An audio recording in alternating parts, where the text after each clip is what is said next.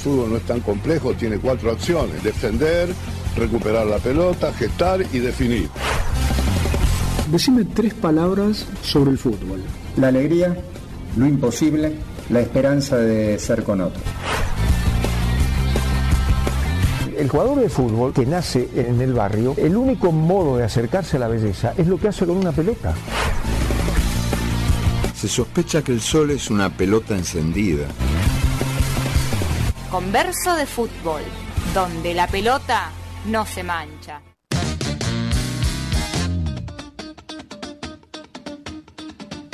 Seguimos en el aire.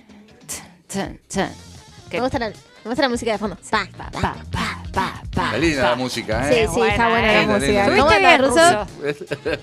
¿Cómo andan, chicas? Bien, ¿vos? Excelente. Muy bien. Estuve Mejor escuchando, imposible. estuve escuchando el debate en la primera.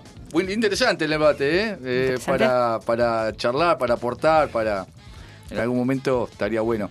Pero bueno, eh, ¿Qué onda lindo. hoy? Sábado a la tarde, eh, enorme, re lindo, con los profes, los profes de más 55. Ganamos, salimos cuarto, cuarto en el torneo. Para el Danito, Un Danito, saludo, un saludo a todos los profes y en especial a Dani Moria que me está escuchando, me está viendo ahí, ¿sí? Vamos, Sí. Dani. El- el- Dani, el yo So- So- le- el- yo le digo el Sócrates del equipo, porque él vive. Pero no el filósofo. vive- no, vive, vive haciendo tacos. El tipo sale jugando con Qué tacos. Es un tipo interesante. ¿El Dani Mora? El Danito. No me la container. También es, eh, es un tanque de guerra. Pasa alguien por el costado. Los abuelos de mi hija ¿Juegan juntos? Los Eh, abuelos de Brisa jugamos juntos en los profes. Así que sí. Una Sí. afortunada Sí, mi Sí, hija sí. de tener ganamos, dos ganamos abuelos. 3 a 1. eh, eh, se nos fue un compañero por el COVID hace 15 días, eh, Carlos Torres. Y bueno, y el triunfo se lo dedicamos a él. Vamos a estampar la, la camiseta, la cara de él, porque era un buen compañero. Y bueno, lamentablemente fue con el COVID, pero ganamos 3 a 1, festejamos, un grupo bárbaro, terminó el campeonato. Así que muy contento, una tarde linda, ¿viste? ¿Qué sé yo? Sí, yo igual salí a tomar unos matecitos con la red afuera y me dio frío. 15 minutos. 15 minutos. ¿En afuera. serio? 15 Sí. minutos. ¿Nada más? Nada más. Muy poco. Después me fumé unos puchos en la ventana y acá estoy. Mirá vos. Sí. Bueno, Bueno, ¿qué eh, traes para hoy, eh, Ruso? hoy, no sé, ustedes como estaban en ese debate tan tan ar- Estábamos medio arduo, ¿no? eufóricas, Eufórica, sí, sí, sí. ¿viste? Todo eso. Pero en el mundo, en el mundo están los Juegos Olímpicos. ¿O no? Oh. Están los Juegos Olímpicos. Oh. ¿Eh? Sabían, ¿no? Que están los Juegos Olímpicos en Tokio. Uy. Y Sí. to- Cri, cri, cri. oh. Siempre me pregunté, hoy le dije a la red. ¡Ay, se animó a decirlo! ¿Y a mí qué me importa? Claro, ¿qué mierda me importa los Juegos Yo quiero No, pero los que Juegos haya Olímpicos. un, eh, un torneo de danza. Un Eso lo veo. Bueno, bueno, campeonato pero. Un campeonato de danza clásica, me Ok. lo re Pero veo. digamos, lo, lo que sucedió hoy en las redes y lo que sucedió en la población ya de dos o tres días, que La es gente que hace la, deporte. la Peque Pareto es muy... La de judo. La de judo, sí, es una emblemática, una médica que practica el deporte, que es un animal... ¿Es médica? Es médica, es un animal entrenando. Ah, mira. La Peque Pareto. Y bueno, eh, es- perdió. Quedó eliminada, se va del, de- del Mundial de Tokio, de Tokio, eso ya es anécdota, pero lo que sucede, lo que sucedió con el deporte, que eso es lo, lo lindo cuando sucede con la música, el deporte, pero en este caso con el deporte que de repente miles y miles de personas se levantaron temprano para ver la Peque Pareto competir en judo, que son tres minutos que lo tenés que la voltear a la otra y nada, no sé, a mí no, no me llama mucho la atención, pero mucha gente sí, ¿no? Y sobre todo la figura de Peque Pareto me parece destacado, eh, decir, bueno, cómo con el deporte, con cómo uno construye identidades y esta mujer era una representante de la Argentina enorme, ¿no? Y que, bueno, que fue la primera mujer que ganó una medalla de oro. Mirá. ¿sí? en el 2008. Entonces eh, me parece muy importante traerlo. Eh, no puedo decir nada de fútbol, Peque Pareto no sé cómo juega, pero bueno, me parecía importante. Primero, lo más importante, chicas, es recordarle que están los Juegos Olímpicos. Es eh, No, importante como noticia, tele. ¿no es cierto? ¿Eh? No tengo tele, Eh, Pero no, eh, sí, no, no, eso lo no consumo, pero sí veo mucha gente en las redes que está como que se levantó temprano para ver la Exacto. inauguración. Yo me, me levanté a las siete y media a ver Australia-Argentina. Perdimos como en la guerra, pero bueno, eh, eh, antes de, la inauguración, el, ju- el jueves. ¿Tirás algún pronóstico? Eh, el domingo tenemos que ganar contra Egipto. ¿Qué Vamos, cosa? vamos contra los camellos. Cleopatra. Sí, ¿Eso no es? así que, pero bueno, está difícil para Argentina. Pero me parecía que lo más importante es la Peque Pareto hoy, dedicarle Pobre, eso desde el pero si fútbol. ayer. Claro, ya ayer perdió, hoy perdió y listo. Pero la Entonces- delegación argentina la recibió de una manera terrible. O sea, bueno, eh, van a ver en las redes, y si quieren y me vean, Juegos Olímpicos está en Tokio. Tokio. Sí, ruso. ¿Sí? Entendí. Bien, buenísimo. Bueno, eh, tengo una noticia cortita y después nos vamos a dedicar un poquito a, al Día del Amigo Canalla, que fue el 19 de julio, ¿sí? Que vamos Ajá. a traer algo que tiene que ver con la literatura. Pero mm, en realidad lo que pasó en la semana y la discusión en general con las futboleras y los futboleros, lo que nos está estallando los oídos de tanto escuchar que es que Boca quedó eliminado de la Copa Libertadores por Sí. una decisión no arbitral, sino una decisión de el VAR, que es un video de tres que está conducido por eh, por árbitros fuera de la cancha y que después de haber Boca hecho dos goles en los dos partidos, tanto en la Bombonera como en el Mineirao, sí, este quedó eliminado, se, empatando y fueron a penales. Bueno, acá saltó un montón de cosas, bueno, novelas, este, discusiones de todo tipo, pero me parecía importante que en algún momento vamos a conversar con alguien que sepa del tema para que tenga más elementos. El bar con B cortas. ese. El bar, el bar, no es, eh, eh, La este es el, es el, el bar. ¿Cómo? O sea, ahí se repite, digamos, la jugada para ver si estaba... Mm, claro, se busca si hubo algún O accidente o alguna infracción para anular el gol. ¿Qué está generando el, el VAR en el fútbol? Lo que está generando que lo más importante que tiene que ver con la decisión arbitral eh, no se toma en cuenta, o sea, la- el, el árbitro pasa a ser casi un empleado de, de la tecnología, ¿no? Entonces, Claro. el árbitro puede eh, ver que no pasó nada, que hacen un gol y de repente el bar lo llama y dice, che, loco, mirá, acá hubo un problema. Una cosa casi eh, eh, impuesta hacia el árbitro y que el árbitro tenga que después tomar decisiones. ¿Qué pasa? ¿Qué diferencia hay? Porque la discusión en mucha gente es la tecnología sí, la tecnología no. O sea, es casi imposible decir que no, a la tecnología. ¿Por qué? Porque en general eh, todos los, los, los deportes hay tecnología. En el tenis hay, en el rugby hay. Pero en el fútbol pasa algo increíble, distinto, que es que cuando se hace un gol, ¿sí? No solamente es el festejo más importante que está buscando la parcialidad y un equipo, sino que eh, da, la, da la posibilidad al VAR de, de anularlo porque una rodilla, en el caso de Boca fue así, una rodilla estaba 20 centímetros más afuera o más adentro Claro. de la- del offside. Una cosa ridícula, Ah, ridícula. pero no era el pie. No, era la rodilla. De.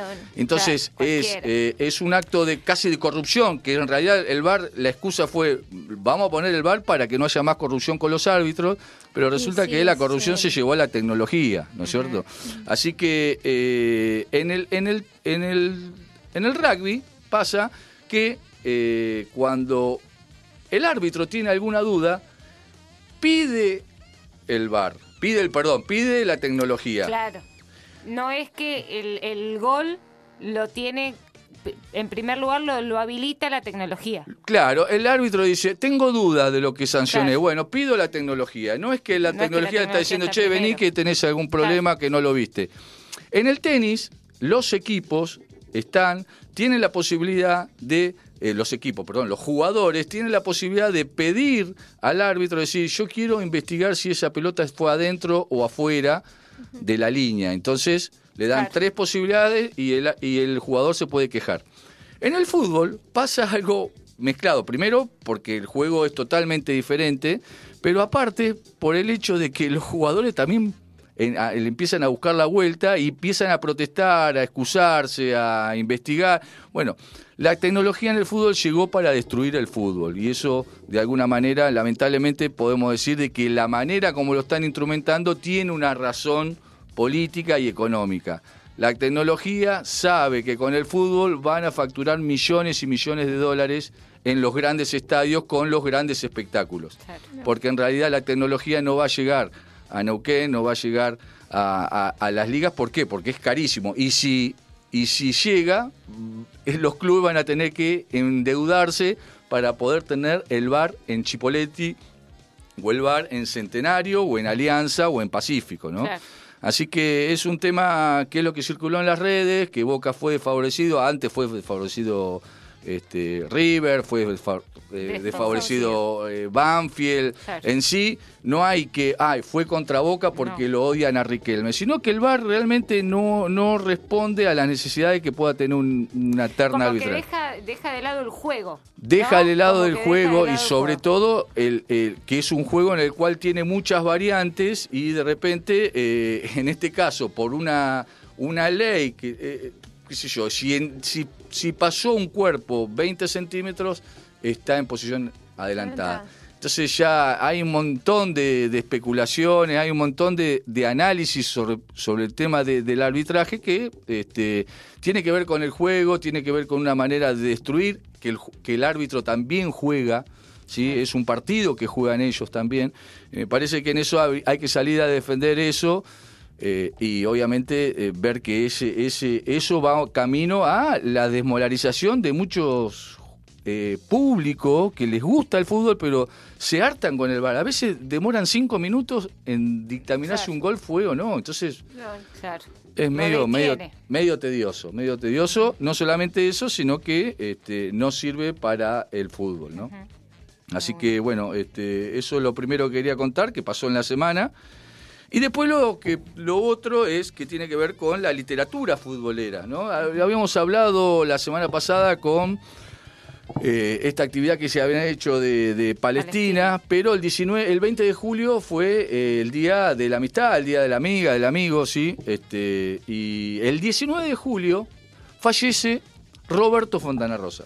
Sí. 19 de julio de 2007. Un gran literario, muy ligado al campo popular, reconocido no académicamente en principio por sus escritos, sino porque la gente lo empezaba a leer, ¿no? Y a partir de ahí empezó a crecer su popularidad. Un tipo muy ligado al campo popular y muy hincha de Rosario Central. Cuando fallece Roberto Fontana Rosa, los hinchas canallas deciden que en la previa al Día del Amigo, el 19 de julio de 2007, este, a eso estamos acostumbrados con la hinchada de Rosario Central, decretan el Día del Amigo Canalla. ¿sí? Entonces, en ese día se festeja en Rosario eh, el Día del Amigo y en todos lados, ¿no? Porque acá mi amiga Mabel Carballo, que es Sí. hincha de Rosario, salió con su bandera, fueron al monumento, hay peñas en todo, encuentran a los jugadores, a los, a los hinchas de Rosario en todo, en todo el país. Así que mm, Roberto Fontana Rosa, podríamos decir que es eh, alguien que, eh, digamos, eh, fue los antecesores de Roberto Fontana Rosa, que ya habíamos hablado acá, como Roberto Santoro, que sobre la literatura de la pilota, no fueron tan reconocidos y a partir de Roberto Fontana Rosa, cuando empieza a, a publicar Área 18, empiezan a, publicar distintos cuentos, empieza a convocar a miles y miles de futbolistas, futboleros, futboleras, Sí. que obviamente a través del fútbol pueden empezar a leer y pueden empezar a, verse representados en una en un escrito de, de, de Fontana Rosa, es ¿no? muy ameno, ¿no? Yo me, me acuerdo siempre su. Que, que por ahí no es del, del fútbol, pero sí de Fontana Rosa cuando hace esta- exposición respecto de las malas palabras. Es, Es- como un, un tipo muy muy cercano, que no- Claro. no, no, es un lenguaje Bueno, él, que él- te aleja, es Claro. un lenguaje que te acerca. él Ay, lo invitó la Real Academia Española a un encuentro, en, no sé si fue en Rosario o en otro lado, lo invitan a Roberto Sí. Fontana Rosa porque ya estaba reconocido y él cuando expone, en realidad lo que quiere hablar es de la palabra mierda, ¿no? Entonces él justificó la palabra mierda. Pelotudo, boludo. Claro. ¿Cómo se utiliza? Bueno, ¿Por qué las extraordinario. malas palabras no son malas? ¿Por qué las malas palabras no son Sí, malas? está muy Exactamente. bueno, Pero bueno, tiene frases también, inclusive la, la hemos charlado en algún momento acá, eh, sobre que, que obviamente para, para un montón de gente eh, es eh, movilizante, que de repente una persona que diga, a mí no me importa lo que Diego Maradona hizo con su, Su vida, vida. sino realmente lo, que hizo con, la mía, ¿no? Y, sí. y él, lo que hizo el fútbol con su vida, sí, Eh, fue extraordinario. Pudo escribir, pudo hacer, eh, no solamente en fútbol, sino es el que hizo Inodoro Pereira, Claro. el que hizo Bogiel Aceitoso, eh, historietas que han marcado muchas generaciones, ¿no? Hincha Rosario Central, hay una estatua de él de bronce hecha por los hinchas. No- este, nunca fui a Rosario. tenés que ir. Me encantaría. Tenés que ir, sí, sí, sí, tenés que ir. Yo me fui de mochilero una vez. ¿sí? Eh, me fui a recorrer y estuve durmiendo ahí en el Monumento de la Bandera. Qué nivel. No tenía un mango, después una plaza. daba pena, plaza. daba pena, daba pena, daba pena. Pero bueno, Roberto Fontana Rosa lo, lo- lo quisimos traer más que nada por esto, ¿no? Es decir, eh, cómo, cómo, cómo una persona que de repente le encantaba dibujar, le encantaba escribir, y de repente lo que más lo inmovilizaba eh, a él era el fútbol. Y él decía, a mí no me, qué sé yo, no me gusta leer Gramsci, me gusta leer el gráfico. ¿no? El gráfico, una revista deportiva de, de la Sí, década de- del 70, 80, 90. Yo te hago De esas fútbol. aclaraciones, claro, de Ah, fútbol, yo- de yo- deporte, yo de deporte. Porque bueno, qué sé yo, uno... Aguante Gramsci. Claro, no, no leía Gramsci, pero leía... Gramsci, TKM. Sí, Gramsci, sos el, el número uno. Bueno, este mm, contar un poco eso, ¿no? De que hay, hay cuentos muy lindos. Hay uno que llama 19 de diciembre de 1971, ¿sí? Que es eh, una historia de un equipo que se entera, tiene que jugar Rosario Central y Newell, le cuento así cortita, ¿no? Tiene que jugar Rosario Central y Newell y eh, en esta ficción se enteran los hinchas de Rosario de que había una persona que había ido siempre a ver a Rosario Central y nunca había perdido contra Newell. Él había ido a ver ese hincha, pero estaba muy viejo y tenía, eh, había tenido tres paros cardíacos. Entonces deciden llevarlo a la cancha. se, muere. y claro, ¿no? entonces si se iba a la cancha y tenía una... Bueno, el cuento relata el secuestro, entre comillas, el secuestro para llevarlo a la cancha y bueno, ahí después miren el, el cuento, El de, cuento. de- de Roberto Fontana Rosa. Así que bueno, me gustaría un poco a, a los que están escuchando y para ustedes también, lo que traje es algo que tiene que ver con una idea que ha tenido Roberto Fontana Rosa con el, con el fútbol, que está muy emparentado con el arte, con la música, con el teatro, con la plástica, y traje Viejo con Árbol, que es una, una, un extracto de lo que es el cuento, que con esto me despido y eh, nos vemos la semana que viene. Buenísimo, Rusi. Gracias, Vamos con ese audio, Camilita. Pero a usted le gusta el fútbol, ¿no? Porque nosotros lo vemos que viene los sábados a vernos cómo jugamos. Como muchachos jodemos siempre que, mm, que, que usted es el único hincha que tenemos. Usted, el hijo de Norberto, los dos de Gauna y el sobrino de. El sobrino de Mosca, son aquellos que están allá. Sí. Me gusta el equipo de ustedes. Es aguerrido, me gusta. Me gusta. Yo también en mi época jugué al fútbol. Y además está muy emparentado con el arte. Muy emparentado. Mire nuestro arquero, por ejemplo. La continuidad de la frente con la nariz, la expansión de los pectorales, la curvatura de los muslos, la tensión en los dorsales. Eso, mi amigo, eso es la escultura. Eso es la escultura.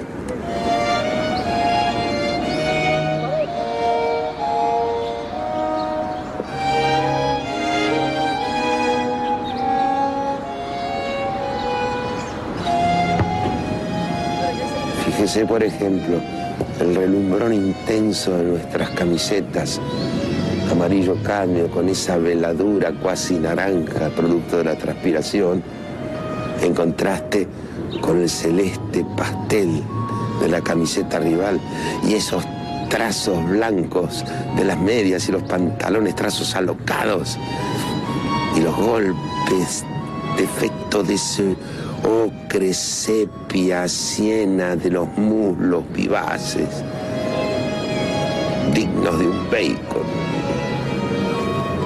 Aprécielo así con los ojos entrecerrados. En- No entrecerrados.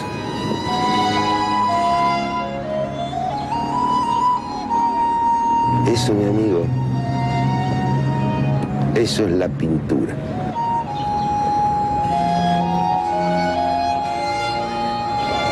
Observe allá la carrera intensa del delantero de ellos y el cuatro nuestro.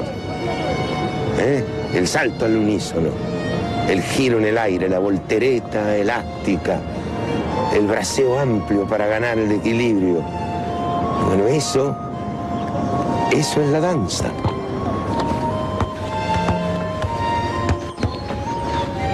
Escuche ahora, escuche. Escuche los golpes de la pelota, el piso, el rasguido, el chasquido de los botines contra el césped. La respiración queda y agitada de los hombres. El pitazo del referí. Eso es la música.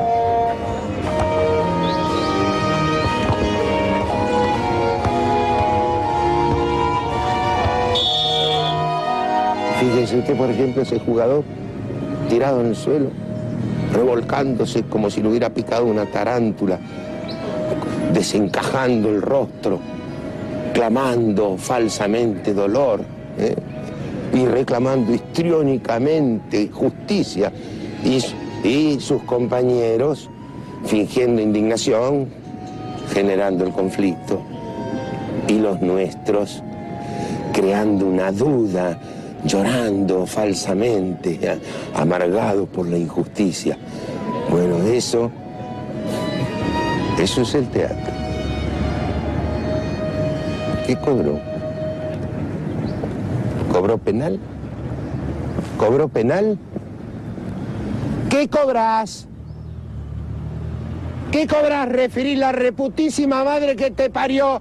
¿Qué cobras, ciego de mierda, culo roto?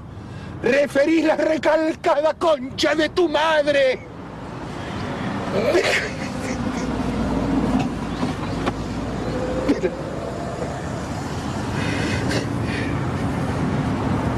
¿Y eso?